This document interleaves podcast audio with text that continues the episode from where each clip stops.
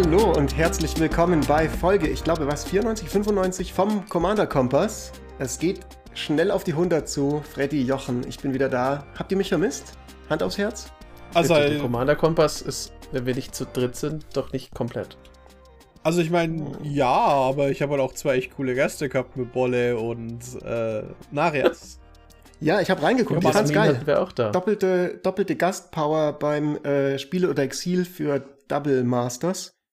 Und Jasmin über Flavor mal wieder eine Folge. Genau.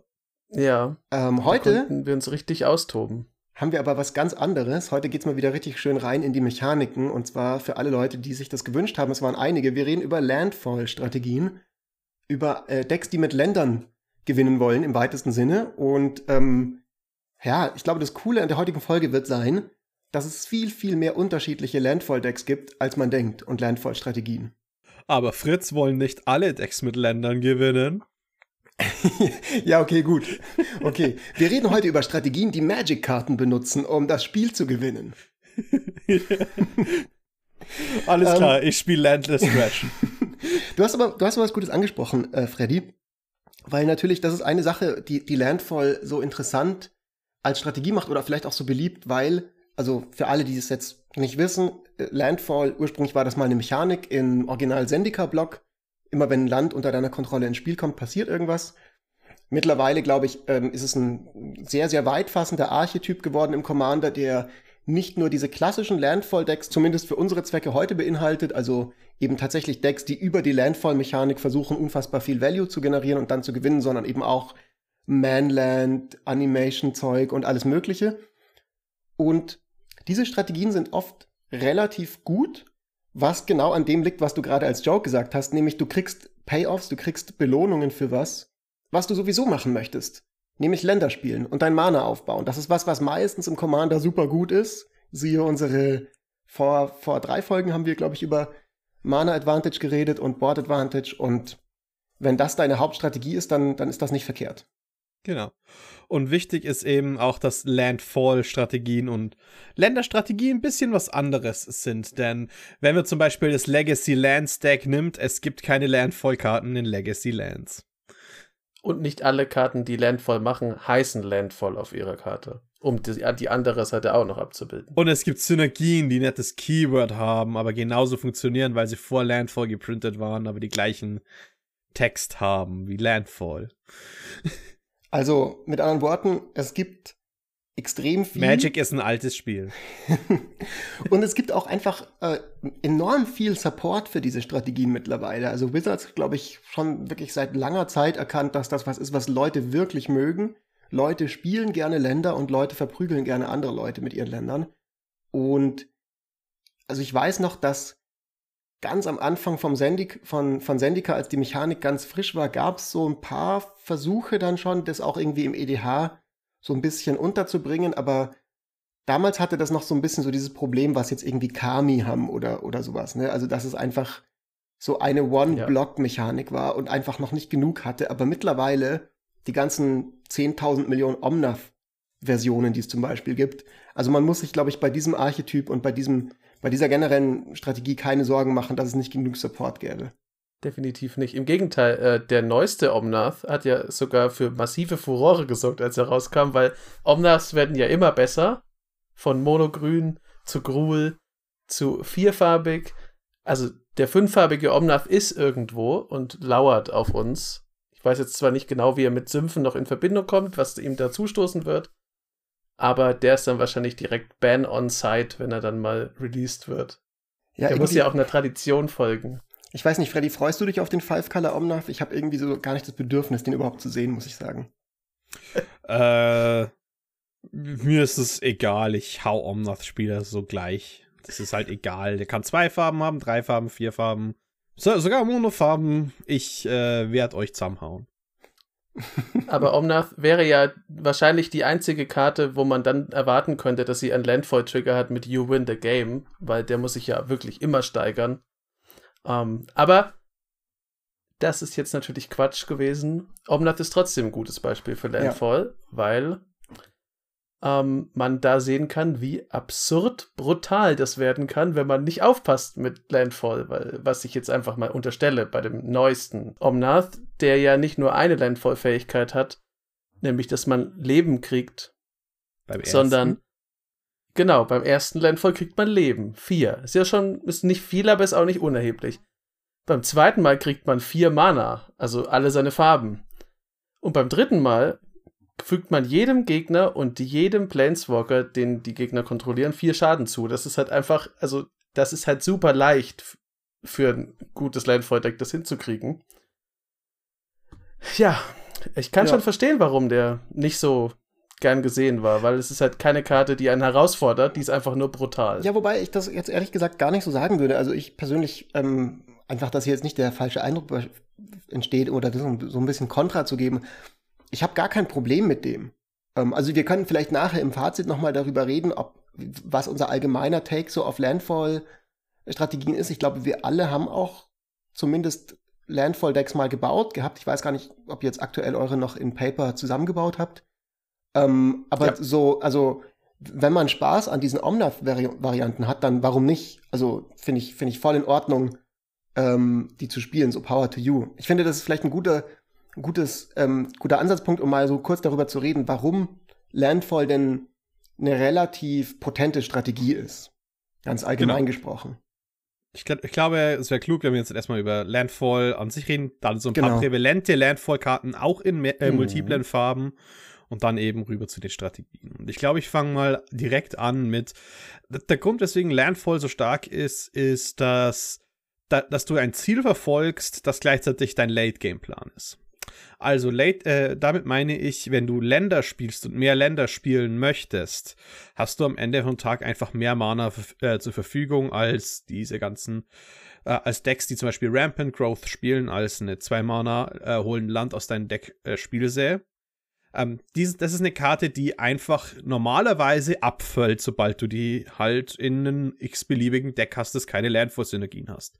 Solltest du das aber top decken in in äh, Turn 8. Das ist vielleicht nicht die geilste Karte, aber du hast, wie gesagt, du hast den Omnath draußen, aber du hast vielleicht noch zwei, drei andere Karten, die diesen, diese Landfall-Trigger auslösen. Ich sag mal zum Beispiel Valakut äh, Discovery, Valakut Exploration. Valakut. Exploration, was immer, wenn du eine Landfall machst, dann äh, schießt, äh, kannst du die oberste Karte ins Exil schicken und diese Karte für diese Runde spielen. Und wenn du es nicht machst, kommt sie in einen Friedhof im Endstep und schießt Schaden für jede Karte, die halt in den Friedhof gesendet worden ist. So, also machst du dein Rampant Growth auf. Du holst dir ein Land. Oh, Valakut triggert, dein Omnath triggert, vielleicht noch was anderes und du exilst schon wieder ein Land. Hm. Dann spielst du halt schon wieder das Land mit der Valakut Discovery und du hast den nächsten Trigger. Du hast, machst mit Omnath 4 Mana. Du hast wieder einen Trigger. Oh, und jetzt hast du sogar eine spielbare Karte oben bekommen mit deinem Valakut Discovery. So wurde aus einem 2-Drop, der eigentlich relativ schwach war, äh, ein kompletter Turn-Cycle. Sie heißt schon Valakut Exploration, nicht Discovery. Exploration, Ja, ja, genau. sorry, sorry. Genau, Ja. genau. Also ni- nicht, dass wir, ich, ich habe mich gerade kurz gewundert, weil wir haben es zuerst richtig gesagt und uns dann korrigiert. Ähm, aber klar, es ist eine geile Karte. Und das ist genau das Ding. Also in einem normalen Deck spielst du auch Ramp und, und, und holst dir Länder aus der Bibliothek ins Spiel oder versuchst es zu machen. Und im Late Game bist du eigentlich ziemlich traurig, wenn du deine Kodamas Reach ziehst. In einem Landfall-Deck, selbst ohne Valakut Exploration, macht dir dein Kodamas Reach im Late Game einfach mal zwei Trigger, einen direkt, einen, ähm, wenn du dein Land dann noch gleich legen kannst, von halt deinem Omnath. Also es kann ja auch der, der Gruul Omnath sein. Das sind zwei, fünf, fünf elementare Tokens, die du für drei Mana bekommst. Also das ist einfach, das ist einfach geil. So, also das ist einfach Ja. eine, eine coole Art von Synergie und gleichzeitig das, was du im Early Game machst, um Value zu kriegen aus deinem Landfall, hat dann den Effekt, dass du ein riesiges Board hast mit Haufen Ländern, um dann deinen Commander halt einfach 10.000 Mal zum Beispiel zu recasten, wenn er zerstört wird oder einfach andere Mana-intensive Dinge zu tun. Also es ist, es ist halt eine dieser Strategien und da gibt's ja auch Commander, die dich für was belohnen. Oft sind das Simic-Commander, wir werden zwei vielleicht später noch erwähnen, für, zwei, für Sachen belohnen, die du halt sowieso machen möchtest. Das heißt, du kriegst Value, indem du Value machst. Und das ist halt einfach nicht, nicht, nicht verkehrt. Einer der Gründe, weswegen Golos gebannt war, war ja, dass er quasi die Mana-Taxierung cheatet von einem Commander, weil immer wenn er reinkommt, legt er auch ein Land extra aufs Feld. Ja, genau. Was halt immer Ja. leichter zu kosten macht. Die meisten Landfall-Decks, wenn der Commander irgendwann 15 Mana kostet, die können das trotzdem bezahlen. Ja. Ja, das ist ja, also ich meine, wir können ja, haben vorhin schon auf unsere Folge zu äh, Card Advantage verwiesen oder zu Value, das ist ja das. Also Landfall-Decks sind halt Value-Decks, die arbeiten ganz stark damit. Das bedient sich zweier Werte, nämlich einmal Value, Landfall-Decks sind Value-Decks und dann noch der Card Advantage.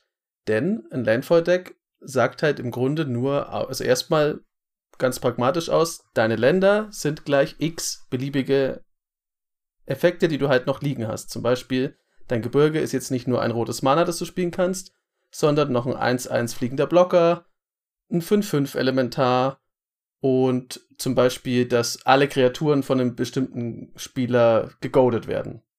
Das macht jedes einzelne Land sehr, sehr stark, womit wir wieder bei Value wären. Genau, solange deine Synergien online sind, hast du keine top schlechten Top-Decks mehr.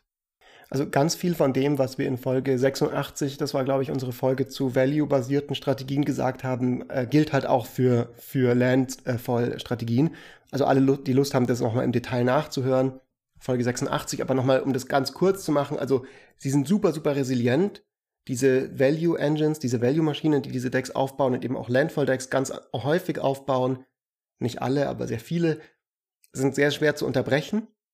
Das hat zwei Gründe. Zum einen, weil einfach ganz allgemein sie sehr, sehr viele Moving Pieces haben. Wenn ich jetzt fünf Sachen habe, die alle triggern, wenn ich ein Land lege und du schießt mir eine davon weg, ist es vielleicht nicht so schlimm, weil ich habe halt immer noch meine ganzen anderen. Das zweite ist, dass Länder selber sind nicht so leicht zu interagieren. Das ist nochmal was spezifisch Landfall-Strategie-typisches. Zum einen liegt es ein bisschen am Social Contract, also an dem, dass wir ganz allgemein einfach dass einfach so historisch bedingt Landzerstörung nicht so gern gesehen ist im Commander und deswegen auch einfach nicht so viel gespielt wird, selbst in, selbst wenn sozusagen so gezielte Landzerstörung manchmal ganz gut wäre, vergisst man die oft, äh, wenn man, gerade wenn man noch nicht so unfassbar viele Commander-Spiele unterm Gürtel hat, dann packt man natürlich sein äh, Removal, sein Spot-Removal auf Kreaturen, auf Verzauberungen, auf all das rein, aber nicht vielleicht immer unbedingt Sachen, die auch auf Non-Land, äh, auch auf Permanence gehen, also auch auf Länder gehen. Ganz oft gibt, denkt man sich so, okay, geil, das ist ein Removal-Spell, der macht mir alles kaputt, aber dann ist es Non-Land-Permanence, was halt zum Beispiel auch ein Problem ist, wenn ich irgendwie Noyandar oder Obun oder sowas als Gegner habe, der so ein riesiges Land hat mit irgendwie 20 plus 1 plus 1 Marken drauf. Das ist das Zweite. Und das Dritte ist, dass Landfall-Strategien auch sehr, sehr häufig ähm, eine bestimmte Friedhofskomponente haben. Also ähm, mit, mit Crucible of Worlds, also diesem Artefakt, das dir erlaubt, Länder aus dem Friedhof wiederzuspielen oder bestimmten Commandern, so wie Lord Windgrace oder dem Gitrog-Monster. Ähm, das ist ganz, ganz verbreitet so äh, und, und, und macht es natürlich noch, noch mal schwieriger, weil quasi alles, was eben normale Graveyard-Decks resilient macht, dann auch bei, bei diesen Landfall-Decks irgendwie wieder so ein bisschen eine Rolle spielt. Ich würde dir vielleicht gar nicht mal so richtig zustimmen, dass so, dass es kein Land-Targeted Hate für Länder gibt. Beast Within ist eine der meistgespielten Karten, etwa. Es gibt sehr viele Karten, die Länder auch mit targeten. Aber wie du vorhin gesagt hast, ich möchte trotzdem entweder, wenn ich kein besonderes Deck habe, möchte ich immer noch ähm, meine Fetchlands reusen können. Deswegen kommt eine Crucible of Worlds rein. Super. Dieses ganze Destroy Land Destruction Zeug funktioniert schon wieder nicht mehr. Und dadurch, dass eben vieles Ja. des, der Land-Dinge halt spezifisch destroyed, ist, glaube ich, da, ist, glaube ich, da das Problem. Weil, äh, ich sage mal, wenn du ein Land zurückmischt mit Chaos Swap, das ist oft eins der wenigen Wege, wie du solche Dinge wirklich permanent los wirst. Aber wir spielen halt keine Shuffle-Effekte, was das angeht, oder sehr selten, sondern es ist immer Destroy. Und das ist das eine, wogegen Landfall-Decks eh schon inhärent aufgestellt sind. Ja, ich meine, was man dazu sagen muss, ist, und da kommen wir, glaube ich, so im nächsten Abschnitt dazu, dass es eben diese oft jetzt schon angeteasten verschiedenen Spielarten von länderbasierten Strategien gibt. Gegen manche willst du wirklich Removal auf Länder haben, aber gegen so ein klassisches, wirkliches Landfall-Deck, ne? Also das wirklich mit so Avenger of Zendikar als Wincon und ähm, eben irgendeinem Omnath und lauter solchen Sachen, da bringt dir ja auch ein Acidic Slime zum Beispiel gar nicht so viel, weil warum, Ja. warum willst du noch eins von diesen 33 Ländern zerstören, die da liegen, die alle bereits Value gebracht haben, in dem Moment, wo sie ins Spiel gekommen sind? Also da musst du dann vielleicht Ja. doch versuchen, die Engine, den Avenger of Zendika und alle diese Sachen sonst irgendwie anderweitig wegzubekommen. Ähm, was geht und was man voll machen kann, nur ähm, dann hast du natürlich ein paar Val- Value Engines weggeschossen. Das Deck hat trotzdem noch seine 33 Länder da liegen, hat möglicherweise viele Karten irgendwie gezogen mit Tatjova oder sonst irgendeinem Gedöns und äh, recastet einfach. Also so, das ist, das ist eben so ein bisschen so der, der Krux der Sache. Aber ich glaube, da haben wir jetzt, glaube ich, auch schon sehr, sehr eloquent den Case für Landfall gemacht. Eine Sache hatte ich noch. Ähm, das, was ihr, also bisher alles, ich stimme allen zu, was ihr gesagt habt. Ähm, es gibt halt noch so ein bisschen das psychologische Problem, was ich daran immer sehe. Natürlich, Beast Within kann ein Land zerstören, wenn es nötig ist. Ähm, aber man, da kommt dann halt so, also ich spreche jetzt mal von mir. Wenn ihr das von euch kennt, dann schreibt es einfach in die Kommentare. Man hat dann halt was für drei Mana und damit zerstört man dann ein Land. Das sehe ich ja bei einer Maze of Ith zum Beispiel noch ein, weil das ist halt wirklich ein super nerviges Land. Es geht mir brutal auf die Nerven vielleicht.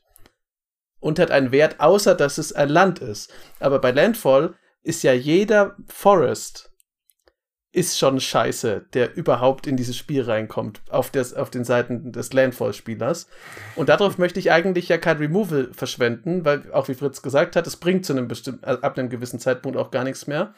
Und ganz viel so klassische Landzerstörung ist gleichzeitig ja auch selber Land.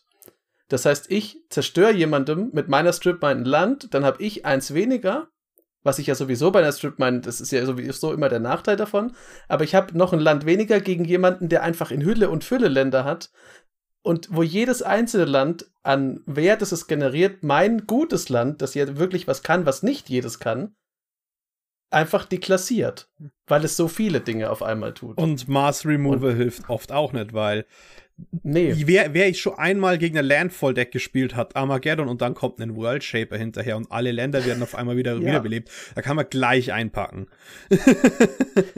Ja, das ist das. Also ganz oft kommt ja dann, ja, das, also das ist dann unfair, dass man nicht Marsland Removal gegen sowas spielen darf. Decks, gerade Decks, die sehr viel mit Ländern interagieren und aus Ländern ihren Wert ziehen, sind ja auch die, die am besten sich von sowas wieder erholen. Und wen man dann halt kriegt, ist der eine äh, Spellslinger-Mitspieler, der dann halt da sitzt. Gut, und halt erstmal keine Spells mehr slingt oder nur noch Opt oder sowas machen kann. Während sich die andere Person denkt, gut, schön, bringe ich alles zurück, dann siehst du ja, was du davon hast. Wir können ja mal, ähm, wenn ihr Lust habt, weitergehen äh, zu den verschiedenen Spielarten von Landfall und länderbasierten Strategien und vielleicht hier gleich am Anfang ein kleines Mea culpa von uns oder in dem Fall von mir, weil ich derjenige bin, der heute die Outline vorbereitet hat. Ich habe jetzt diese Strategien einfach alle mal unter Landfall als Oberbegriff zusammengefasst, weil Landfall halt so ein stehender Begriff ist, den man irgendwie kennt. Streng genommen sind nicht alle dieser Strategien, die wir besprechen werden, Landfall-Decks im Sinne von, es passiert was, wenn ein Land ins Spiel kommt. Bei manchen, bei vielen von denen tut's das. Die allermeisten haben irgendeine Art von Element davon irgendwie in ihrem Deck drin. Aber es gibt eben auch sowas wie zum Beispiel halt, weiß ich nicht, Neuyandar zum Beispiel, wo du gar nicht so hardcore auf Landfall gehst. So, da kann schon sein, dass du ein, zwei Landfall-Karten in dem Deck spielst, aber das, was du eigentlich möchtest, ist nicht über den Landfall-Value gewinnen in vielen Fällen, sondern du willst halt eigentlich ein Spellslinger-Deck sein, also Noyandar, für alle, die ihn nicht kennen, der hat Azorius-Farben, ähm, hat 4-4 und immer, wenn du ein Instant oder ein Sorcery spielst, äh, kannst du auf ein Land von dir ähm, das Land zu einer Kreatur machen, wird zu einer 0-0-Kreatur und kriegt, glaube ich, drei oder vier plus eins plus eins mag Drei. ich, weiß, äh, drei, ne? Und Ja. kannst dann, wenn du zum Beispiel alles immer auf ein Land machst, also ich hatte mal ein Nojandar-Deck, da war das die Strategie, da habe ich dann irgendwie so ein 2020 ähm, Land mir gebaut. Meistens war das dann irgendwie so eine Darksteel Citadel oder irgendwas Indestructible-mäßiges.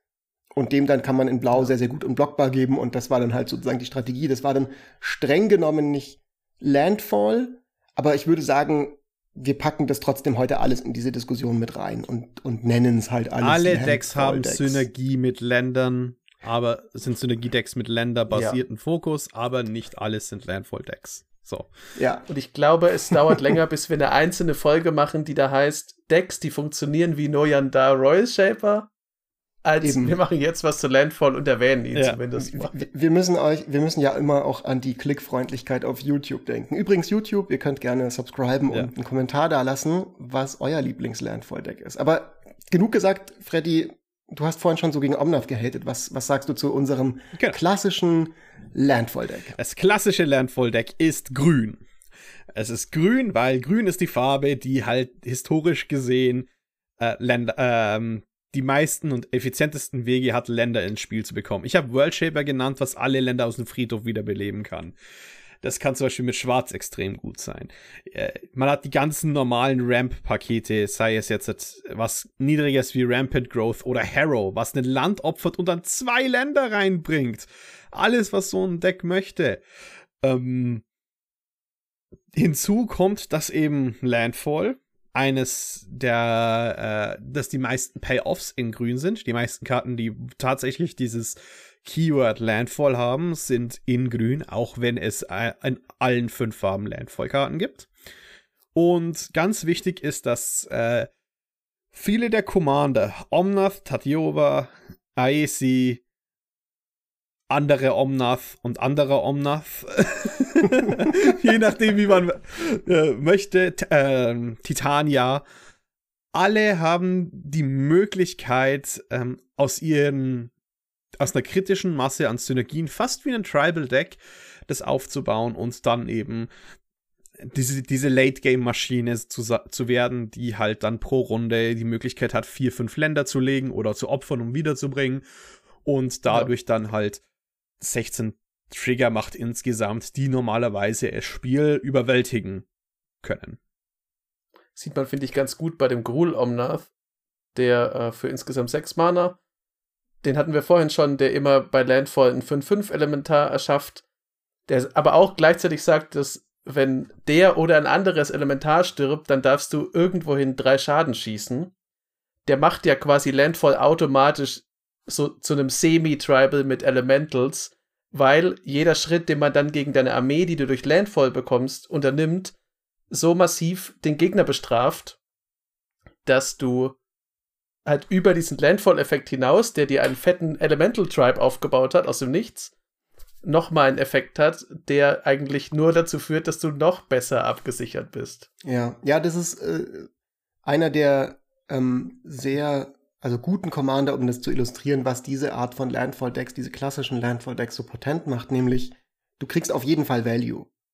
Ähm, in dem Fall kriegst du auf jeden Fall diese Tokens, diese 5-5 Elementar-Tokens, die können natürlich aber auch einfach weggeboardwiped werden. Oder sonst irgendwas kann passieren. Aber dadurch, dass die auf jeden Fall Schaden schießen, wenn sie sterben, kriegst du garantiert, solange dein Omnath legt für jedes Land, das du einfach legst, kriegst du was. Und wenn es nur die drei Schaden sind. Und das ist ganz schön gut, weil das Original Valakut, eine der krassesten Länderkarten und der Grund, warum es diesen Urborg Yavimaya-Dings wohl nie für Mountains geben wird, laut Aussage von Wizards, ähm, ist ja genau das, dass immer wenn ein Mountain ins Spiel kommt, schießt du drei Schaden. Das ist super, super stark.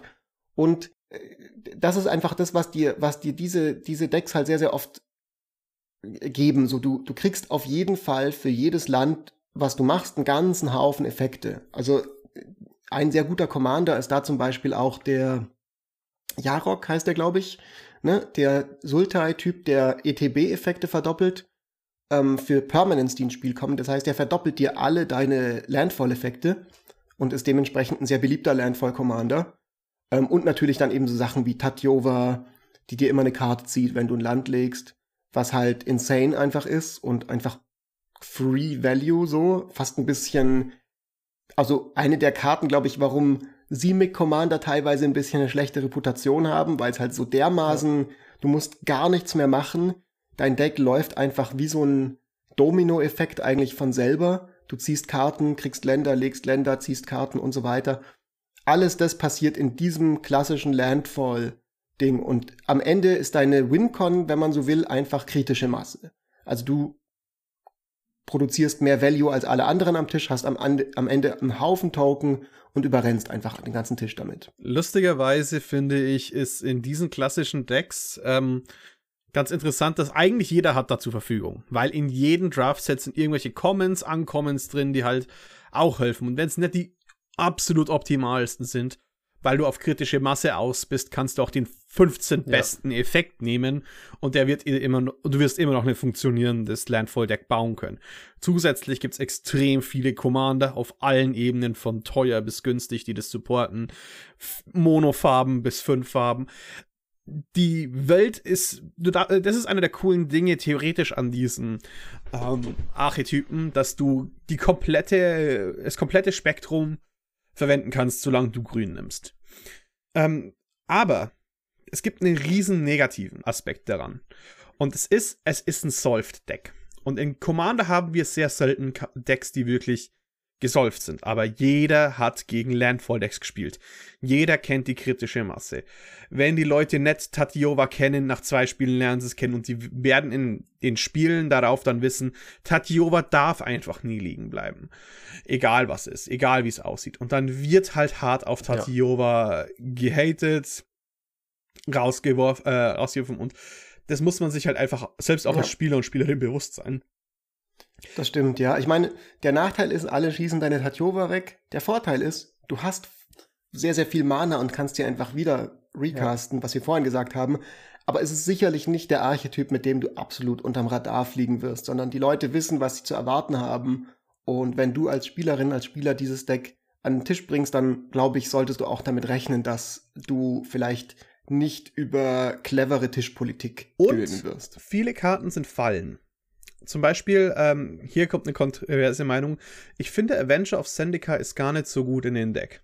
Wie die meisten, weil meistens ist es ganz egal, ob da jetzt sechs Tokens mit zwei, drei liegen und dann ein Overrun hinterherkommt oder 16, die 5, 6 sind. Der Effekt ist in den meisten Decks das gleiche. Aber weil du ein value-basiertes Synergie-Deck bist, das eh schon Tokens generieren kann mit anderen Karten oder Ka Card Draw und des Decks äh, und so eigentlich gewinnt, sind oft diese Premium Landfall-Karten, die man eigentlich denkt, gar nicht einmal so gut für einen oder reißen das Ruder so rum, wie man es eigentlich bräuchte. Ja gut, das liegt aber auch zum Teil daran, dass halt Landfall-Strategien, wie wir jetzt schon öfter gesagt haben, die sind halt so resilient und in sich funktionabel, dass der Avenger of Zendika, der vielleicht in einem Deck, das nicht auf Landfall ausgelegt ist, ja durchaus eine Riesenmaschine sein kann und auch, der ist immer furchterregend, sind wir mal ehrlich, aber da ist er halt, da macht er dir zum Beispiel die Tokens, damit du die wegklampen kannst oder ja, sonst genau. irgendwas. Also aber der Value von dem kommt vor allem dadurch, dass er einfach enorm viele Tokens macht. Genau. Aber in einem, das ist halt, Landfall-Decks sind so stark oft, dass sie selbst Karten, die in sich gesehen sehr stark sind, halt so runtermitteln auf, wie du gerade gesagt hast, Freddy. Ist es wirklich wichtig, dass ich 16 davon habe? Oder reichen mir vielleicht auch sechs Tokens, die ich auch so hätte machen können? Und noch eine Sache mit dem unterm Radar. Landfall-Decks sind meiner Meinung nach sogar das absolute Gegenteil davon. Wenn Gegner mit dir am Tisch sitzen und sehen, dass du für den einfachsten Schritt im, in dem Spiel, nämlich das Ausspielen eines Landes, mit dem niemand interagieren kann, schon Value kriegst, dann bist du nicht mehr unter dem Radar. Es ist dir auch nicht möglich, unter dem Radar zu fliegen, weil du ja bereits besser bist als das gemeine Volk. Also du, ja. die sehen dich ja, wie du dein Fest feierst in deiner Villa aus dem besten Mahagoni-Holz, den schönsten Steinen. Also der einzige, der einzige Grund mit einem Landfall-Deck am Tisch, warum man dich vielleicht auf dem Radar nicht mehr sieht, ist, dass du dermaßen das Radar zum Ausschlagen gebracht hast, dass es einfach explodiert ist und es kein Radar ja. mehr gibt und du jetzt einfach, Richtig. du bist einfach sozusagen so, so groß und fett am Tisch, dass man, dass man, dass man dich mit bloßen Augen sieht und überhaupt kein Radar mehr braucht. Aber kommen wir mal weiter, vielleicht noch ganz kurz, ohne da jetzt noch mal tief drauf eingehen zu wollen. Hm, es gibt noch mal so einen Untertyp von dieser klassischen Landfall-Strategie. Ganz oft fließt das ineinander über. Das sind ähm, die Landfall-Decks, die besonders stark darauf auch gehen, Länder zu opfern und aus dem Friedhof ins Spiel zurückzubekommen. Ähm, also Gitrog Monster ist einer der Commander, die da ganz typisch, ganz klassisch sind. Oder eben Lord Windgrace, der ja, glaube ich, so der Commander war, der als Precon der erste wirklich dezidierte Land-Commander war und, und diesen Archetyp auch total popularisiert hat. Ähm, die sind im Prinzip so wie alles, was wir bisher gesagt haben, plus Friedhofssynergien. Also man kann sich auch denken, dass auch das nicht unbedingt das ist, mit dem man unter dem Radar fliegt. Und auch das nicht unbedingt das ist, wo man wenig Value generiert, sondern eben noch viel mehr. Und ähm, man kann dann auch manchmal fiesere Spielarten von Lord Windgrace Decks finden, die in der richtigen Meta, wo das mit den Leuten abgesprochen ist und Social Contract mäßig alles funktioniert, zum Beispiel, dann auch stark mit Land Destruction auf alle anderen arbeiten und dann ähm, asymmetrisch davon profitieren, indem sie ihre eigenen Länder halt reanimieren können. Jetzt aber, ganz interess äh, interessant, weil du hast gesagt, das ist so der Untertyp. Aber du hast Decks gesagt, dass die grün sein müssen. Und das ist, worauf ich jetzt hinaus möchte. Die Land Recursion Decks sind einer der sehr interessanten Archetypen, wenn man einfach grün rauswirft. Denn es gibt mittlerweile die sogenannte Boros Engine dafür. Das sind Karten wie Broadback, Valakut Exploration. Und was du machst, ist, du abused Fetchländer. Und den Fakt, dass weiße Decks diese ganzen Recursion-Karten haben, die permanente mit äh, Kosten X oder weniger zurückbringen, meistens drei oder zwei, Ja. je nachdem. Und was man genau mit diesen Decks dann eben macht, ist, es ist ein bisschen eine aggressivere Version. Und tatsächlich sind die mittlerweile extrem stark. Vor allem Esper, finde ich, ist, äh, ist da eine gute Variante davon, da Esper-Decks die Spells wieder zurückbringen, die dir die ganzen Länder zurückbringen. Zum ich nehme mal zum Beispiel das Planar. Oh Gott, ich hab's von schon. Wie ist Planar? Ich hab's schon wieder vergessen. äh, Wir sind heute, Planar wir sind heute nur so Birth. mit den Planar Birth, ne? zwei Mana, bringen alle Basics aus allen Friedhöfen wieder aufs Feld. Was kann ich zum Beispiel machen mit blauen Karten, die mit Ländern interagieren? Ja, es gibt zum Beispiel Meloku. Für ein Mana machst du eine Fee und nimmst ein Land auf die Hand zurück. Das machst du halt die ganze Zeit, wirfst ab, teilweise im Endstep, damit du so viel Basics wie möglich hast und kannst sie reanimieren. Was machst du dann wieder? Ja. Ah, du hast deine ganzen weißen und blauen Landfall-Trigger, die teilweise auch sehr stark sind. Also, ich glaube, Retreat to Cousin, du kann dir eine Kreatur enttappen und sagen wir mal so, es gibt sehr viel gute blaue Tapp-Effekte, wie zum Beispiel äh, Arcan ist die Omnipotent, was dir halt einfach drei Mana zieht für jedes Land, das dann quasi reinkommt, wenn du die Synergie offen hast. Ja. Und dann hast du halt die blauen Karten, die dir diese Karten, die das wieder zurückbringen, wieder auf die Hand haben. Und zwar hast du eine schöne Graveyard Recursion Engine in weiß und anderen Farben. Also, das ist das erste Mal, wo man Ja. auch tatsächlich weggehen kann von grün. Vor allem, Das die arbeiten ja auch alle, also die weißen Sachen arbeiten ja ganz oft mit dem, was Freddy gesagt hat, dass sie dir die Dinge auf die Hand geben. Ähm, Gift of Estates zum Beispiel oder sowas. Das ist ja, worüber man oft geschimpft hat bei Weiß, was ja auch tatsächlich ein Problem sein kann, dass du es halt nicht ins Spiel kriegst. Ähm, aber sowas wie Landtext, das ist ja durchaus sowieso schon ein Mittel, um dein Deck auszudünnen, damit du eben direkt Karten ziehst und nicht Länder. Aber wenn du das in so einer Strategie drin hast, dann füllst du halt in jedem Zug da zuverlässig deine Länder rein und dann kracht's halt irgendwann richtig gewaltig, weil du das alles so geil zurückbringen kannst. Und zu Freddys Ehrenrettung wegen der Planar Birth, es gibt auch noch äh, Planar Outburst zum Beispiel, weil ich vorhin auch danach gesucht habe. Das ist auch so ein Ding, wo man äh, plus eins plus eins Marken auf Länder legen kann. Fällt also streng genommen in diesen riesigen Kosmos rein, Ja. ist halt ein Board-Vibe damit, aber mit Planars hat's das halt. Ja, was ich sehr cool finde, ähm, Freddy, gerade jetzt, dass das unser erstes Beispiel ist für ein Off-Color Landfall-Deck, kann man sagen. Also ein Landfall-Deck, das nicht diesen, diesen richtig sehr, sehr ja, etablierten Color-Stamm in Grün hat.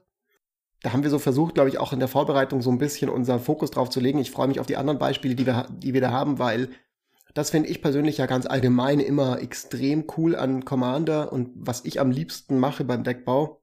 Ich glaube, unsere dritte oder vierte Folge ging auch darüber, eine Strategie, die sehr stark in einer bestimmten Farbe irgendwie zu Hause ist, nehmen und versuchen, in einer komplett anderen Farbenkombination ein Deck dazu zu bauen. Ähm, ich habe mal ein Grixis Landfall-Deck versucht, Spoiler Alert, es hat nicht funktioniert, wir können nachher nochmal darüber reden, aber mit Weiß, das ist natürlich extrem gut, also auch einfach, wenn es nur Sun Titan ist, um dir die ganzen Sachen aus dem Friedhof zurückzuholen. Ähm, da kann man schon coole Sachen machen. Ich würde sagen, wir gehen mal weiter, einfach auch so ein bisschen eingedenk der Zeit, dass wir hier noch durchkommen. Und das nächste ist, ähm, ja, zwei verschiedene Arten von Land Matters, die wir äh, hier in der Liste haben, die ich folgendermaßen beschreiben würde. Da geht es dir nicht darum, einfach Länder ins Spiel zu bringen und dann bestimmte Sachen mit denen auszulösen, sondern es geht dir darum, bestimmte Länder im Spiel zu haben und mit denen bestimmte Sachen zu machen. Also ein Beispiel wäre das klassische Guildgate-Deck, das dann mit ähm, wie heißt dieses Maze nochmal ganz? Mace's End. Mace's End, genau. Also was dann als Wincon Mace's End hat, also wenn du, ich glaube, zehn Guildgates oder irgendwie einen Haufen Guildgates hast, dann gewinnst du das Spiel und du versuchst eben dann explizit diese Guildgates zu holen. Also da ist gerade der Nine Fingers Keen, ist ja ähm, auch eine Karte, die wir in unserem letzten Spiel oder vorletzten Ja. Spiel oder Exil besprochen haben.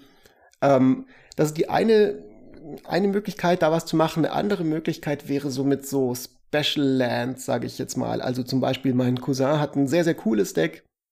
Ähm, schon auch seit einer ganzen Weile. Das war mit diesen Triaden äh, von Celestia als Commander. Ich habe jetzt gerade nicht Trostani. mehr. Trostani, genau, danke. Ich weiß nicht mehr genau, welche Variante von denen, die die populated, genau. Mit denen, die die populaten kann. Und dann hat er mit ähm, Dark Deaths und also das Land, das diesen fetten 2020 Marit Lage Mm. Token macht ähm, und Thespian Stage und verschiedenen lustigen ähm, kleinen Kombos quasi in den Ländern eben versucht, sich da zum Beispiel diesen to Token zu machen, den ganz oft zu populaten und hatte dann aber super viel non-basic ähm, Landfetch Ramp Spells drin. Also auch dieser eine, den du mal erwähnt hast, Freddy, der für ein Grün und du opferst ein Land und Crop kriegst ein Land Crop Spiel. Rotation. Crop Rotation Genau. ähm, was die halt enorm coole Sachen erlaubt. Also da kann man in, in verschiedenen Farben das natürlich bauen. Also ich meine, klassisch wäre halt, dass du Instant Speed Bojuka Bock aus deinem Deck so als Toolbox holen kannst. Also das finde ich einen total interessanten Archetype. Ähm, Guildgate Decks finde ich okay so. Ich finde die lustig, ich finde die cute, aber wir hatten das schon mal hier im Podcast, dass man mit denen doch irgendwie immer wieder bei Maze's End rauskommt.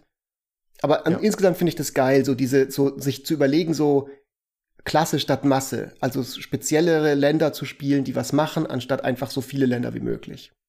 Ja, das ist halt das Ding, das ist ja immer so, also da freut sich, glaube ich, jeder beim Deckbau drüber, wenn man so ein kleines Subtheme irgendwo einbauen kann. Also jetzt sind Gates nicht das Schwächste, weil man damit sehr schnell gewinnen kann mit Mace's End. Äh, vielleicht auch nicht unbedingt das Allerspannendste, aber äh, ich weiß schon, was da im Gehirn genau Klick macht, wenn man das einbaut, weil dann, es ist halt einfach schön, wenn man etwas bauen kann, wo sichtbar ein paar Zahnräder ineinander greifen und sich dann drehen. Auch wenn Freddy durch äh, die Gates, glaube ich, wieder ein Nine Fingers Keen Trauma-Flashback hat. Das ist ja kein Trauma, ich mag es einfach nicht. Ähm, Guildgates sind, finde ich, relativ. Sind, äh, hat so ein bisschen den schlechtesten Part an Landfall, finde ich, den ich am wenigsten interessant finde. Aber wenn wir den anderen Archetype anfangen, da, können, da haben wir wieder super interessante Decks. Wir können zum Beispiel Swamps Matter. Es gibt ja einen Haufen Karten, die Swamps verdoppeln und mehrere Swamp-Dinge haben möchten. Also möcht, bin ich vielleicht in Mono Schwarz, ähm, mach's, mach für alle Swamps extra Mana, äh, hab einen Urborg drin, dass alle meine Länder so Swamps sind, Swamps sind und hab ein paar echt coole Payoffs drin. Also es gibt mehrere schwarze Karten, die spezifisch Swa- Swamps suchen oder damit interagieren. Zum Beispiel der Dreadshade, der ja, wenn er, wenn ein Swamp reinkommt, drei Schaden ähm, machen kann und drei Leben bekommen. Oder du ziehst eine Karte und verlierst eins, glaube ich. Damit kann man Mhm. zum Beispiel ein super starkes monoschwarzes Control-Deck bauen. Sinn dahinter ist eben, dass man sowas hat wie Crucible of Worlds, York, äh, äh, Yorkmoth, das alles zu Swamps macht und äh, jetzt Glacial Chasm, was ja Schaden verhindert. Und so kannst du halt Ja. durchaus so einen kleinen Lock aufbauen. Ha, ich bekomme meine Landfall-Trigger immer wieder, während ich halt das Spiel versuche zu verlangsamen und dann meistens kann damit ja interagiert werden, aber äh, ich aus der Zeit habe ich es geschafft und dann ist halt mein Decana Revenant draußen und ich kann halt mal meinen äh, großen Dämon spielen, mein Willis, der halt ein 8 Mana 8-8 ist, der Dinge tötet und Karten zieht und sowas. Äh, das ist zum Beispiel eine monoschwarze Version. Die blaue Version wäre Patron, was halt wieder Länder auf die Hand nimmt, oder Meloku. Länder auf die Hand nehmen, bisschen Stacks Pieces spielen. Äh, ja, Moonfog sind ja dafür generell. genau, das war ja das originale Thema von den Moonfolk ja sogar, dass man Länder wieder auf die Hand nimmt und die dann irgendwie Kurz verwenden noch, Freddy, du bist, äh, weil du vorhin von Fallen gesprochen hast, du bist in die Falle gegangen, Karten, die aussehen wie dunkle Dinge, die im Sumpf stehen, aber nicht gleich sind. Ich bin auch zuerst, ich dachte, Dread hä, die sieht doch so aus. Dread Presence, genau. Dread Shade sieht nur fast genauso aus. Es ist so, wie man an Dread Presence ranzoomt, ist es Dread Shade, Mhm. aber es ist Dread Presence ist die die miese Bistsau, die einen umlegt Ja. mit so Ich freue mich schon drauf, ähm, wie Matthias jetzt die ganze Zeit erst die falschen Karten einblendet oder, oder fragt mich, ob er es ob er's wohl merkt und dann irgendwie so, hä, diese Karte macht doch gar nicht das, was er dann sagt. Und, Und natürlich, wenn man ein wartet, bisschen- bis man die richtige hört. Und natürlich, wenn man ein bisschen die kombohaftigere Route geht. Scape Shift kommt darunter. Ja, Liest Scape Shift einfach. ja, Scape Shift, für alle, die es nicht super. wissen, man ähm, opfert, ich glaube, alle oder beliebig Alle. viele Länder, alle Länder und kann dann so viele Länder aus seiner Bibliothek ins Spiel bringen. Kann aber, ich glaube, es müssen keine Basics sein, Nein. ne? es kann irgendwas sein. Das- Du kannst Ja, genau, das, das- Valakut mit Thespian natürlich so fies Stage macht mit Valakut und so. ja. Genau. ja, das ist, das ist richtig, richtig brutal. Wir, wir kommen jetzt schon so ein bisschen, glaube ich, ähm, über in den nächsten äh, Archetype, es sei denn, äh, Jochen, dass du noch zu dem irgendwas, irgendwelche Gedanken loswerden möchtest. Nee, zudem äh, hatten wir, glaube ich, alles erschöpfend gehabt. Das, äh, es gibt sogar die, die seltsame Combo, wo man, also wo das Deck nicht landvoll ist, aber wenn man mit Darien, das gab es mal eine Zeit lang, äh, also dem Darien King of Keldor, einer mono-weißen Karte, wo man ein Swamps Meta Deck spielt, weil man dafür sorgt, dass alle Länder Sümpfe sind, einem ständig Schaden zufügen und man dafür so viele Soldaten kriegt wie nur möglich. Also mit Typ X Land Matters kommt man sehr weit oft und auch manchmal zu etwas skurrilen, aber doch sehr funktionalen und oft auch tödlichen Decks. Ich würde mal wieder den ähm, machen von uns, der so ein bisschen die Uhr im Blick hat und damit dann also zum nächsten Archetype gehen, der, wo wir jetzt schon so ein bisschen rei reingegangen sind, nämlich ähm, Freddy hat es gerade schon angesprochen, ähm, diese Sumpfdecks, die gucken, wie viele Sümpfe hast du und es passiert irgendwas.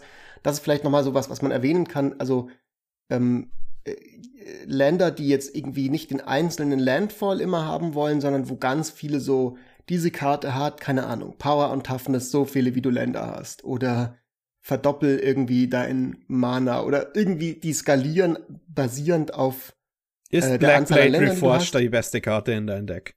genau Ja. Black Blade Reforged, solche solche Geschichten.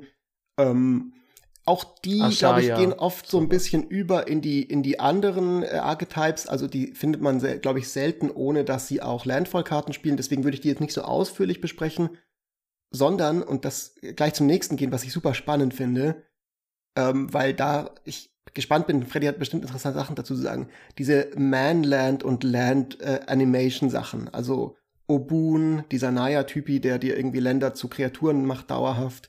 Noyandar, den wir schon erwähnt haben, der dir auch Länder zu Kreaturen macht dauerhaft. Ähm, oder einfach sowas wie Yolrail. Ähm, ein Freund von uns hat da ein Deck, das auch sehr, sehr fies aus dem Nichts kommen kann, wo es erstmal so 30 Länder legt und man sich denkt, was will das eigentlich? Und auf einmal werden die alle zu Kreaturen, es kommt ein Overrun, sie haben alle Haste ähm, Ja. und, und äh, du bist tot. Das ist richtig. Jorrael ist äh, brutal. Aber Freddy, hast du dazu, Oder gibt es dazu einen versteckten Rant? Ich bin erst gespannt, ob Freddy dazu einen Rant vorbereitet hat. Nee, Manlands sind einfach ziemlich schlecht, wenn sie normal sind. Normale Manlands sind ziemlich Ja. schlecht in EDH. Also diese, die sind also ein bisschen eine Falle. Horizon Canopy ist eine Celestial Colonnade. Ja. Ist so eine gute Karte in 1v1-Formaten, weswegen die auch, seitdem sie geprintet ist, in modern und sonstigen Formaten Play sieht. Und Teil von Control Decks ist. Du kannst es in EDH einfach nicht leisten, 5 Mana für solche Effekte zu zahlen. Und das sind einfach auch Effekte, die funktionieren nicht wirklich mit dem Multiplayer-Format des Spiels. Interessanterweise. Wobei das ja auch. Ja. Ah, nee, sag. Sag du? Also ich meine, ähm, es sind ja, sind ja selten wirklich diese dezidierten klassischen Manlands, die, Mhm. die da eine Rolle spielen, sondern oft sind es ja die Commander selber, die da irgendwie was machen. Ne? Also ähm, Obun haben wir jetzt schon zweimal erwähnt. Also da, die, die, die spielen dann zwar auch ihre Manlands, aber versuchen eigentlich eher eben über den Commander oder über andere Effekte Länder zu Kreaturen zu, ähm, zu erleben. Also für alle, die uns nur im Podcast hören, die den nicht kennen, Obun ist von Naya, hat 3-3, ein farbloses ähm, Rot, Grün und äh, Weiß kostet der. Und am Anfang vom Kampf in deinem Zug äh, wird ein Land von dir ein XX-Elementar-Kreatur mit Trampeln und mit Eile bis zum Ende des Zuges. Und X ist Obuns Power. Ähm, und er hat dann doch noch eine lernvolle Fähigkeit.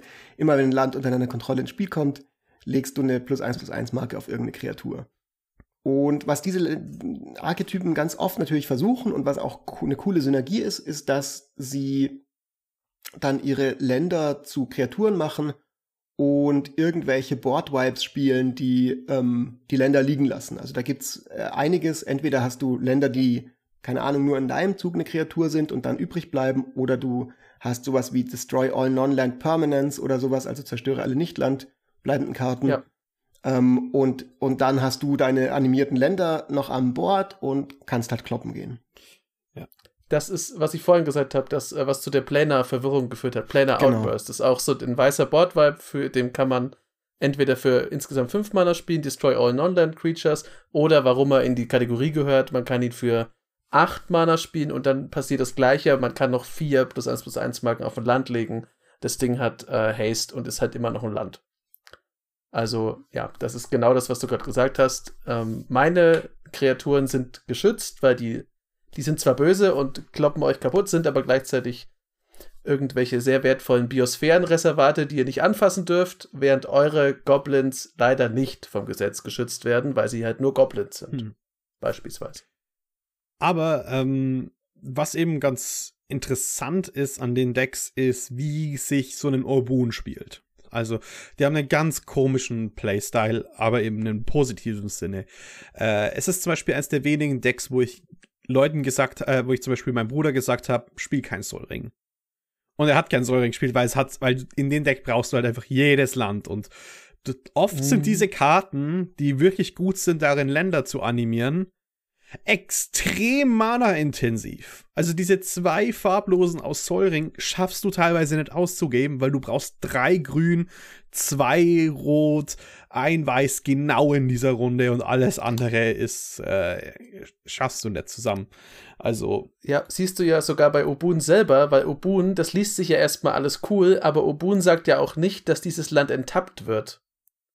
Das heißt, du kannst nicht einfach immer alles on Curve spielen und Obun gleichzeitig benutzen, weil dann hast du zwar Länder, die Haste haben, aber sie sind halt getappt und können sowieso nicht angreifen. Deswegen würde ich dir da absolut zustimmen, Freddy. Ich finde, die haben ein sehr seltsam, eine sehr seltsame Art gespielt zu werden, aber ich mag die ein bisschen mehr als so dieses, ähm, dieses ganz basale Landfall, wo man halt einfach was cool ist, weil man kriegt halt immer für jedes Land einfach einen Haufen Trigger. Aber die fühlen sich immer ein bisschen an, als ob man mehr, da muss man ein bisschen mehr Gehirnschmalz reinstecken, was man jetzt in seinem Zug macht, weil sich das Ja. nicht ganz so sehr Autopilot Ja. spielt wie ein anderes Landfall-Deck. Und das mag ich eigentlich ganz gern, weil, wie du gesagt hast, wenn man in einem Obun-Deck nicht aufpasst, hat man tolle Effekte und hat seinen kompletten Zug verschwendet. Genau, du brauchst das Land, das das triggert. Und, ähm, was noch ganz wichtig ist, wenn ein Manland angreift, kostet dich das effektiv ein Mana, wenn es keine Vigilance Genau. hat, weil du es ja nicht mehr dafür Ja. verwenden kannst. Das ist ein kleiner Trade-off, den man im Kopf behalten muss. Andererseits zahlt man natürlich auch nichts als Casting-Kost für diese Kreatur. Man bekommt also eine Kreatur, die null Mana kostet, aber immer ein Mana ähm, braucht, um angreifen zu können. Ich würde sagen, jetzt gegen Ende, äh, bevor wir zum Fazit gehen, noch mal ein paar Honorable Mentions für ganz coole Off-Color Landfall-Strategien. Ähm, also, wie gesagt, Landfall-Decks ohne Grün. Und ich glaube, so der absolute MVP, den man da erstmal erwähnen muss, ist der Boy, der One and Only Boy, Togo, der ja so, also wirklich der coolste, glaube ich, Landfall-Commander für non-grüne Decks ist, weil er eben Partner ist. Für alle, die ihn nicht kennen, shame on you erstmal. Ihr solltet Togo kennen, er ist der genialste der Erfinder des Waffenschmied aller Steins. Zeiten. Der Erfinder des Steins. Der Erfinder des Steins hat 2-2. Und ich sage ihn jetzt auswendig, sagt mir, wenn ich es falsch im Kopf habe, kostet zwei Mana ein rotes und hat eine ähm, quasi Landfall-Fähigkeit, die nicht kodiert ist als Landfall auf der Karte selber. Immer wenn ein Land unter deine Kontrolle ins Spiel kommt, bekommst du einen Artefakt-Equipment-Token namens Rock, also Fels. Der kostet eins zum Ausrüsten und hat dann, äh, wenn er ausgerüstet ist, die Fähigkeit ähm, eins zahlen und opfern und er schießt zwei Schaden auf was. Habe ich das richtig Du gesagt? musst die Kreatur noch tappen. Und die Kreatur muss noch getappt Ja. werden. Die Die muss. Sie muss ja den Rock auf jemanden werfen. Das braucht Anstrengung. Und er hat eben vor allem Partner. Das ist so das Wichtigste an dem. Das heißt, man kann in, in den lustigsten Art und Weisen äh, kombinieren. Und Freddy hat zum Beispiel ein sehr, sehr schönes Deck gehabt, wo diese Steine auch noch vergiftet werden. Ja. Ja. Falthis. Von so einer miesen Katze. Ich kann Götter damit töten, wenn es sein muss. Shoutout an dieser Stelle übrigens an unseren wirklich hervorragenden Moderator und Social Media Guru draußen, äh, der Resladero, der ähm, wieder mal wie immer geniale Arbeit macht für uns und wirklich ganz geil hier das Team supportet, aber auch mal ein sehr, sehr lustiges Spiel mit uns gemacht hat, wo er einen Eldrazi liegen hatte, der dann mit einem giftigen Stein, der ihm an die Stirn geflogen ist, ähm, über, Ja. da, dahin gerafft wurde. ähm, also Shoutout an dieser Stelle. Ganz Übrigens, deutlich. Fun Fact, was mir schon ganz am Anfang aufgefallen ist, Landfall ist ja ein Keyword, also es steht ja immer Landfall auf, auf den richtigen Landfall-Karten steht ja Landfall drauf. Es ist aber immer, weil du gesagt hast, es gibt ja nicht gecodetes ähm, Landfall wie bei Togo, aber das, was bei Togo draufsteht, steht halt auch auf jeder Landfall-Karte, weil es gibt keine Karten, die sagen Landfall, create a 5-5 Elemental. Es ist immer Landfall, wenn, und dann kommt der gesamte Text von Landfall und dann kommt der Effekt. Hm. Also, es ist zwar ein bestehender Begriff, aber es ist offensichtlich, gibt es irgendwo in der Magic-Behörde jemanden, der gesagt hat, also wir müssen bei Landfall aufpassen. Landfall ist ein Sonderfall, das muss immer notariell noch einmal beglaubigt dabei stehen. Sonst passiert gar nichts. Ich weiß auch nicht, wieso das so ist, ehrlich gesagt, weil man könnte ja noch mehr Effekte draufballern, wenn man einfach Landfall Hör und dann den auf, Effekt hör schreibt. auf, ich spiele gerade äh, Alchemy Horizons auf Arena. Ich habe fünf, ich habe teilweise mit sechs Versionen der gleichen Karte zu kämpfen. Es gibt denen nicht den Freiraum, Ja. mehr Text auf Karten zu packen. Okay, ich, gut, dann Fun Fact Ende. Ich fand's nur lustig, weil das ist so, das ist ein Keyword, das trotzdem jedes Mal erklärt wird. Was vielleicht, was vielleicht wichtig ist bei diesen, bei diesen Decks, ähm, bevor jetzt alle sagen so, boah, geil, ich baue mir mein Togo sonst was Deck, ähm, man muss schon ein bisschen darauf achten, dass man eine Möglichkeit hat, ähm, mehr als einen Land-Trigger pro Runde zu bekommen oder eine andere alternative Strategie hat. Also dein Togo Faltes Deck damals war ja auch ein bisschen so ein Artefakt-Deck in, in Rakdos und hat auch viele Artefakt-Wincons gehabt und das brauchst du auch. Ich hatte mal ein Togo Silas Renn-Deck, also Grixis-Farben, was auch eine Art von Artefakt-Deck war, aber, aber ich habe so versucht, dann wirklich diesen Landfall äh, irgendwie das zum, zum Funktionieren zu kriegen. Ich habe dann, ich habe dann lauter diese Artefaktländer immer kopiert und Tokens gemacht von denen mit so diesen ganzen Copy- Copy-Target-Artifact und dann diese Tokens versucht irgendwie nochmal zu kopieren und so und darüber meine Landfall-Trigger zu bekommen. Und es war irgendwie lustig, das zu bauen. Und es hat auch irgendwie funktioniert, aber ich habe dann unfassbar viel gemacht am Ende dafür, dass ich dann halt irgendwie so vier Schaden schießen konnte mit Togo. Und das war dann nicht Ja. ganz der Payoff, der das irgendwie am Ende dann es, es wert gemacht hat. Also man muss, glaube ich, es, es ist, glaube ich, ein großer Spaß, diese Strategien zu bauen. Wenn man wirklich auf Landfall maximiert, ist es aber auch sehr, sehr challenging. Und ähm, es ist vielleicht nicht dann doch das Deck, wo, also man denkt sich, mir ging es zumindest so, ich habe mir dann immer gedacht, so, ja, irgendwie, weiß ich nicht, könnte ich auch einfach grün spielen und würde mir diesen ganzen, diesen ganzen Aufwand Ja. hier nicht machen müssen. Aber das ist ja ein bisschen das Schöne an Commander, dass man genau sowas manchmal machen kann. Das stimmt, aber das ist generell ist so eine Sache, wenn du ein Landfall-Deck baust mit einer cleveren Idee, da musst du halt trotzdem aber auch dafür sorgen, wie du gerade gesagt hast, dass du es also mindestens zweimal hast. Das ist halt, also du musst im Grunde es schaffen, dass dein nicht klassisches Landfall-Deck trotzdem diese Landmasse rausschau rausschaufelt wie ein klassisches Landfall-Deck. Und das ist halt nicht so super einfach. Und vor allem macht es dir dein Spielerlebnis so ein bisschen kaputt, weil, wie du gerade gesagt hast, für vier Schaden, also ich wage mal zu bezweifeln, dass man für vier Schaden in einem Zug irgendein Deck befriedigend spielen kann, Ja. wo man sagt, ja, ich spiele vier Schaden, das ist mein vier Schaden Tribal Deck, also vielleicht geht es so, aber ja, das ist so ein, da kann man sich sehr schnell wo rein manövrieren, wo man erst denkt, das ist cool und dann ist es nicht cool und dann löst man das Deck auf, ist enttäuscht und das äh, muss man sich vorher überlegen. Ich sehe jetzt hier noch zwei Off-Color-Decks in unserer Liste, die wir noch nicht erwähnt haben. Die können wir noch ganz kurz drauf eingehen und dann würde ich auch sagen, dass wir zum Fazit kommen und zur Karte der Woche. Einfach damit wir mal wieder eine, eine Folge auch hinkriegen, die schön im Rahmen des Arbeitswegs der Leute bleibt. Klaro. Ähm, und zwar, äh, ich glaube, äh, äh, Boros ist was, was wir noch gar nicht erwähnt haben. Doch. Das Und Boros ich, glaub, Landfall haben ich weiß jetzt nicht genau, wer von euch beiden da lieber was dazu sagt, aber ich kann mir vorstellen, ihr habt beide viel dazu zu sagen. Boros hatte, hatte Freddy schon. Das war das mit dem, dass man es immer wieder zurückbringt Ah, my mit, bad. Äh, Ah, mit. Broadback. Genau, es, Genau, es, das das ist im Wichtige Grunde- ist noch, äh, Rot unterstützt einen das Crucible of Worlds zu bekommen und den Walking Atlas, damit du die immer wieder spielen Ja. kannst. Das war das, ein, Das das, ist ist eine das- kleine Addendum, was noch Ja. Vergessen wurde. Weil Rot halt, wie ich schon, ich glaube, in jeder Farbe, in der wir über Rot reden, was ich an Rot mag, ist dieses Rücksichtslose. Man nimmt was, man wirft was weg. Das spielt dir da in die Hände, weil du es halt einfach wieder zurückbringen kannst mit Weiß. Die sagen, nee, Containern ist geil. Warum liegt da diese leckere Avocado? Land, Gut. Kreatur, irgendwas. In dem Fall glaube ich aber, dass wir schon jetzt ziemlich viele verschiedene Archetypen hatten oder fehlt uns noch was? Äh, Weil sonst würde ich sagen, Ähm, können wir noch mal so ein bisschen in die Vogelperspektive gehen. Theoretisch das Group Hack Deck, das, äh, wo man mit mal halt dann Stormcall Ah, spielt, das, oh, ich gebe jeden extra Länder, weil ich Kühne und Hero bin, aber gleichzeitig kosten alle Länder auch, äh, kosten alle Spells dann auch Länder wieder auf die Hand zu bouncen. Und man selbst hat halt Landfall Trigger. Das Genau, also ja, das selbst- ist so. Ja. ist, ist eine Staxy Control-Version davon, ähm, aber ganz ehrlich, so viel interessanter ist die jetzt nicht wie. Also es, es geht eigentlich extrem in die Schiene, äh, Schiene, man ist Mono Black bloß mit allen vier anderen Farben. Ein Deck für Jochen. Wollten wir nicht Uh. eh mal so ein Deck für ihn bauen, das irgendwie so sich wie ein schwarzes Deck spielt, aber kein Schwarz hat oder so? Mhm. Dieses Projekt gab es, glaube ich, vor vielen Monaten mal am Discord, aber ich weiß nicht, ob Ich da hab- was draus geworden apropos- ist. Äh, nur kurz, ich habe das selber angegangen und habe mir letztens haben wir das habe ich das sogar gespielt, Fritz, dieses äh, monoweiße Kemba Deck, das einfach nur dazu da ist äh, Oh Gott, ja, das hat mich ja so dermaßen Quasi-Edict-Effekten, traumatisiert. mit Quasi-Edict Ja. und ähm, also wirklich verschwenderischem Einsatz von Katzenleben, die Gegner zu vernichten. Das ist schon sehr böse.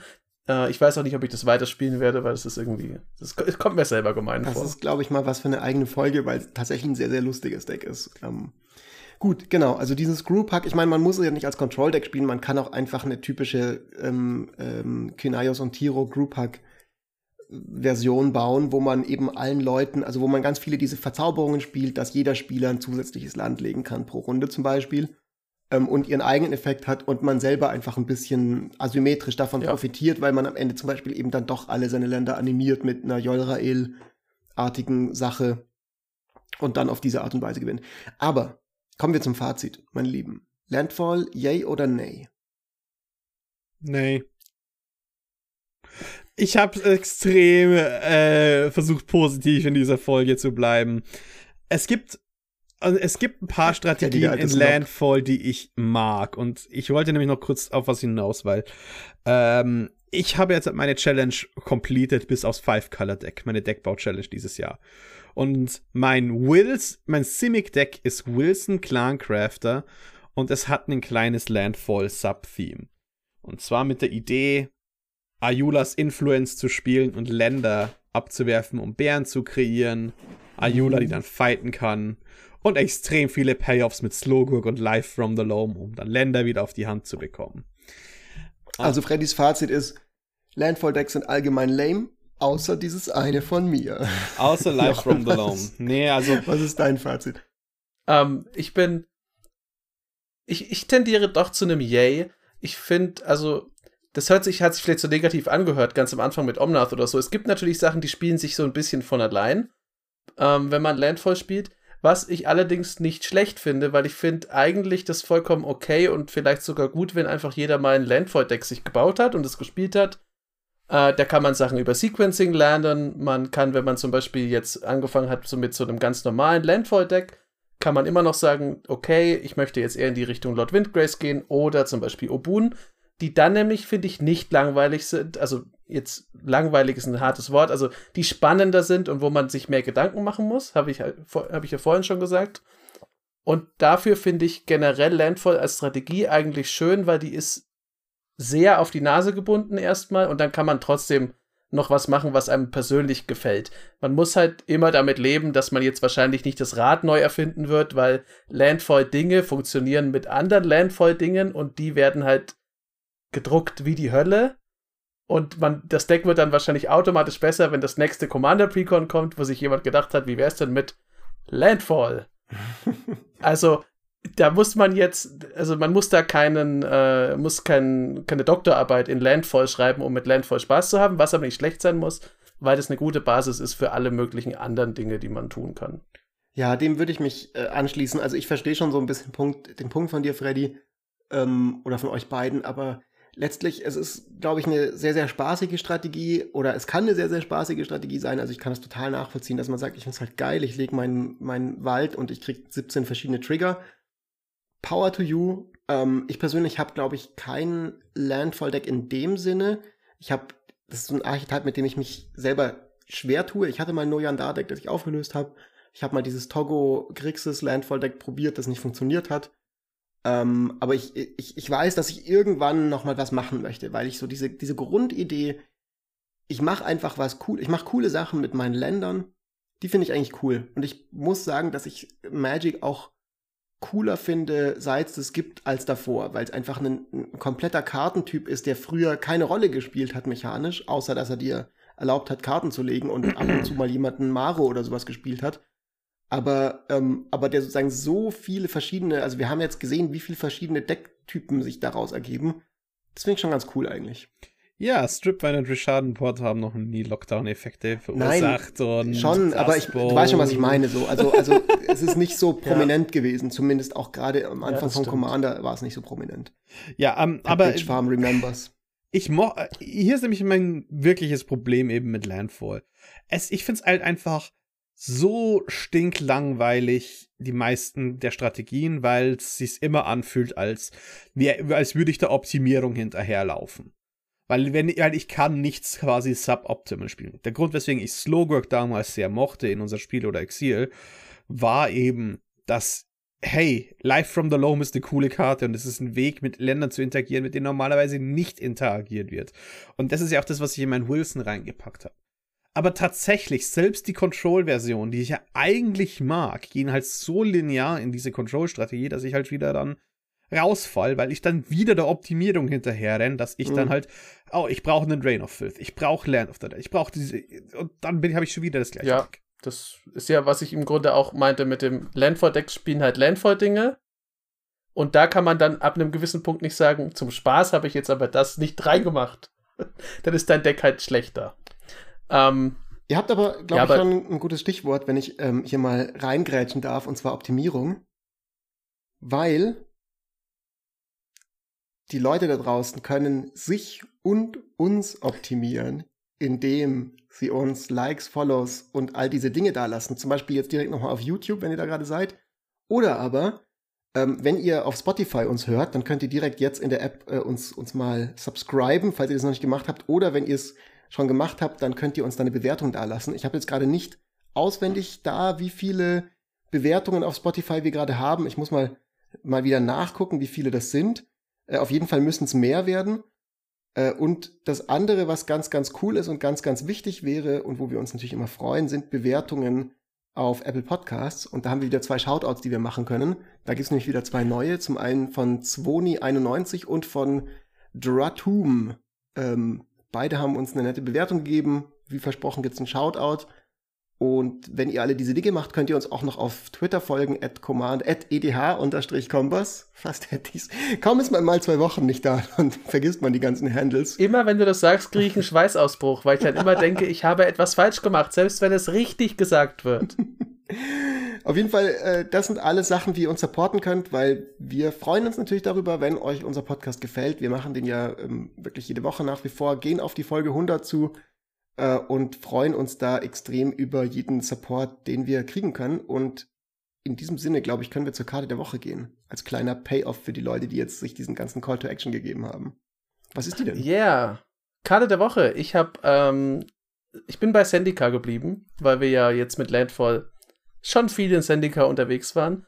Mit einer nicht so versteckten blauen Karte, aber ist trotzdem, finde ich, cool. Und man, also ich persönlich spiele die in weniger Decks, als ich sie spielen sollte, finde ich. Äh, es ist der Thieving Skydiver. Das ist ein Merfolk Rogue mit 2-1, kostet blau und ein beliebiges. Fliegt und der hat Kicker X. Aber es darf nicht null sein. Das wird jetzt relevant, denn jetzt kommt's, wenn der Thieving Skydiver das Schlachtfeld betritt und äh, die Kickerkosten bezahlt wurden, dann darfst du die Kontrolle über ein Artefakt übernehmen, das Mana-Kosten X oder weniger hat und wenn das ein Equipment ist, dann wird es automatisch an ihn angelegt. Das ist eine super, super Karte, selbst wenn man nicht für null sagen kann, ich klaue dir deine Mana Crypt. Muss man halt eins bezahlen, um den Mana Crypt zu klauen. Buhu. Es ist einfach ein schönes Stück Removal, weil es nicht nur Dinge weg, also das zerstört nicht nur Dinge, das macht damit, was alle Leute hassen, das gibt es dem Feind, nämlich dir. Äh, lustigerweise sehe ich genau zwei Use Cases Szenarios von denen meistens. A, ich klaue einen Mana Rock, B, ich klaue deine Schuhe. Ja, aber es ist immer gut. gut. Aber immerhin. Es liegt ja immer ein Mana Rock rum und sehr oft auch ähm, Lightning Greaves oder sowas in der Art. Ja, und außerdem Lightning Greaves zu klauen und so ist ganz cool. Also, ja, die Karte ist natürlich stark. Also, ich finde, der sieht ja sogar teilweise äh, Play in CEDH genau aus dem Grund, dass man eben Mana Crypts und so klauen kann mit ihr. Ähm, ja, ich, das, man kann, das, die Karte ist echt ein bisschen underrated und man sollte sich vielleicht lieber früh eine holen, als noch warten. Ich kann auch mich dem anschließen. Das ist eine coole Karte. Ich finde den solid. Ich finde ähm, einfach alles, was Artefakte klaut, finde ich immer allein schon aus Flavorgründen lustig, weil es halt so, man sich das so gut vorstellen kann, wie der halt einfach so ein, so ein kleines, einen Wertgegenstand einfach sich klaut. Und er ist ein Skydiver. Also ein Fallschirmspringer ist doch auch noch super. Ja, und er setzt eine berüchtigte Tradition vor, die dann dazu führt, dass alle Leute die alte Akiri immer falsch einordnen. Dieses, diese Merfolk-Leute auf Sendika können erstaunlich oft fliegen ohne Flügel, was dazu führt, dass alle Leute denken bei Akiri Leinslinger, dass sie fliegend hat. Was die nicht hat, die gute Frau. Die hat nur viele gute Seile und Haken, was nicht bedeutet, dass sie fliegen kann, aber die ist in der gleichen Pose, die ist so, liegt so in der Luft und fast jeder, den ich kenne, hat am Anfang gedacht, ha, Akiri, die hat fliegend, weil die diese Merfolks nachmacht und das sich offensichtlich in unser Artwork-Gedächtnis einbrennt. Ihr Lieben, es war eine schöne Folge. Wir sehen uns nächste Woche wieder. Bleibt geschmeidig ja. oder wie auch immer man sagt, bleibt menschlich sauber. Und äh, ich freue mich schon drauf. Macht's gut, wir sehen uns.